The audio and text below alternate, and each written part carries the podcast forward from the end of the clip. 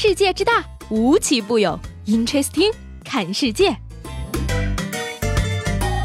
本节目由喜马拉雅青岛独家出品。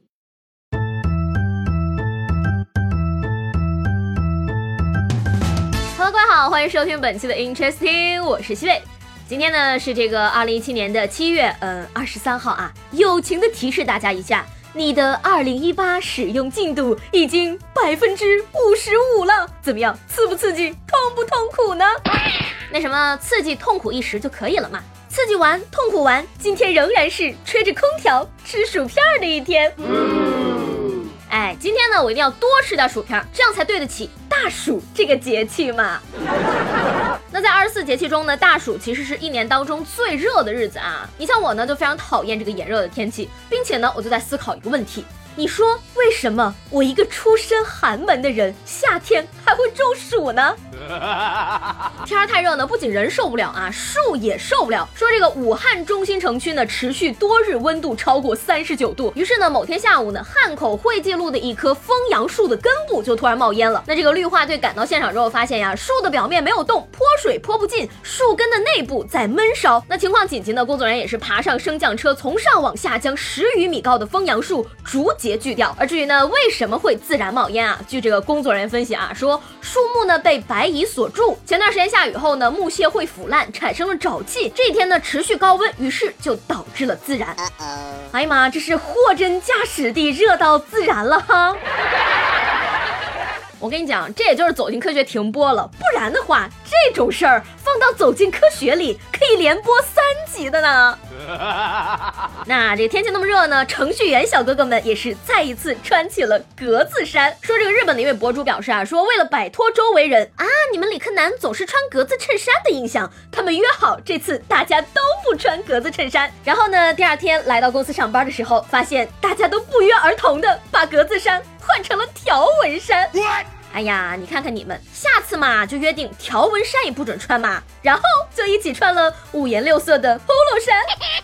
所以说吧，虽然我也是理科生啊，但是我觉得呢，理科男生的精神世界真的很难让人理解呀。有理解他们的功夫，我还不如去喝杯奶茶呢。说这个奶茶呢，以前小时候听周杰伦唱《甜甜的》，我轻轻地尝一口这香浓的诱惑，以为呢这句话是讲爱情的，后来长大了才知道，他说的原来是奶茶呀。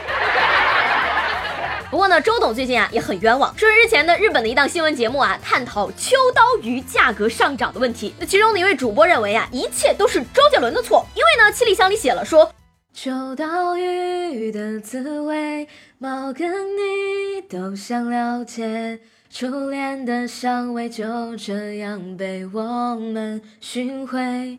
由于呢是描写初恋的歌啊，加上他在两岸的超高人气，甚至有歌迷因此第一次得知秋刀鱼的存在。所以说呢，大家听完歌都跑去买鱼来吃，导致呢中国秋刀鱼的捕获量是年年的飙升啊。所以说呢，日本人就吃不起了。哎，不是，讲真啊，秋刀鱼的滋味还是要猫去了解好吧。所以说大家现在也知道啊，奶茶为什么都不便宜了，都怪周杰伦带货能力太强了呢。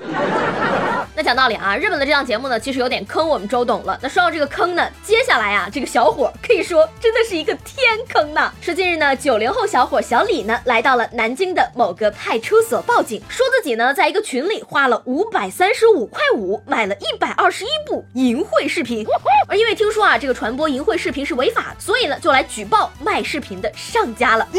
那七月十二号呢，警方将上家陈某抓获。陈某呢，因为贩卖视频获利两万多被刑拘。那小李呢，因为没有转卖行为，暂不处罚。嗯，相信陈某出狱后。再也不会相信男人了吧？哎，讲真的啊，小李这种行为呢，当然是正确的行为，对不对？真觉悟，不知道的还以为是卧底呢。而且你看啊，小李买这些小视频呢，是花了钱的啊，前前后后五百多块钱。这么一想吧，能花这么多钱买片的人，脑子可能本来就不太好使哈。所以呢，据我推断啊，这个小李呢，可能是单身太久，过于单纯了。那说到这个派出所呢，我不知道大家有没有跟我一样的好奇啊，非常想进去参观一下。里面是什么样子的，以及被拘留的人伙食怎么样啊？嗯，不过呢，我就仅仅只是停留在这个想想的层面上啊。然而呢，四川的一名女侠却把这件事情付诸于实践了。说近日呢，四川眉山的一名女子啊，因为对男朋友阻碍城管执法而被公安机关处罚一事不满，连着在网上呢发了四个帖子，辱骂、诋毁城管和公安人员，并且放话说啊，不服来抓我进去拘留啊，想尝尝派出所的饭好不好吃呢？而目前呢，这名女子已经如愿被公安处以行政拘留七天，顺利的进了派出所。来自警察叔叔。真香的警告！哎，那这位女士呢，亲身为我们示范了啊，有梦想谁都了不起，只要肯努力，明天进监狱呀！现在不仅是尝一尝，一日三餐都有保障了。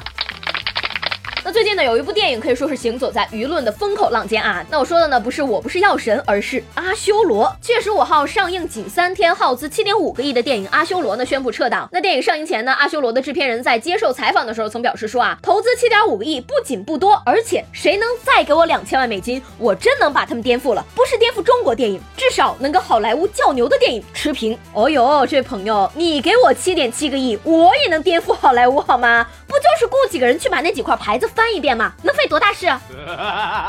只能由衷的感叹一句啊，逐梦演艺圈，对不起，我错怪你了。原来你不是独一无二的影坛奇葩呀！哎呀，不得不感叹啊，难怪毕导也这么推崇这部片子。原来你们三观是一致的。讲到这儿，我必须要说一说了啊，这个三观一致真的是一件非常重要的事情。不管你是找工作、谈客户，还是谈恋爱，那我跟我前男友呢，就是因为三观不合分手了。不过呢，我们属于这个和平分手啊。尽管呢，这个分手之后没有再联系过，我们还是互相留有对方的微信。但是就在这个周末，发生了一件令我非常气愤的事情。已经许久没有联系过的他，居然给我发了一条微信，问我在吗？不是这个开头怎么有点熟悉呢？这不重要，我一想。他找我是不是有什么事儿啊？于是我就回了他一句：“在的，怎么了？”然后他跟我说：“那什么，拼多多，你帮我砍个价呗。”所以说呢，我算是悟出来一个道理啊：好马不吃回头草，三观不合的前任千万不要再留下任何的联系方式啊。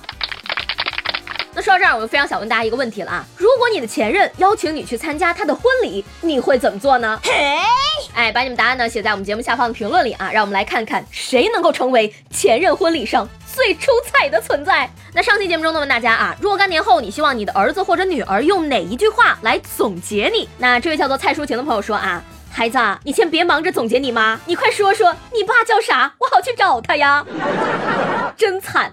惨到极致，人间悲剧啊！那君夜来说的话呢，其实非常有道理啊。他说呢，只是希望他以后不会对我失望。别人问到的时候呢，能说一句还可以啊，挺好的。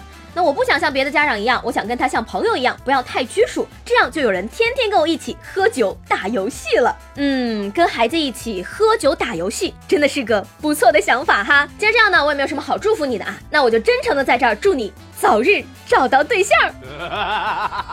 今天的 Interesting 就到这里啦，我是西贝，喜欢我的话呢，记得给我留言以及评论，明天见啦，拜拜。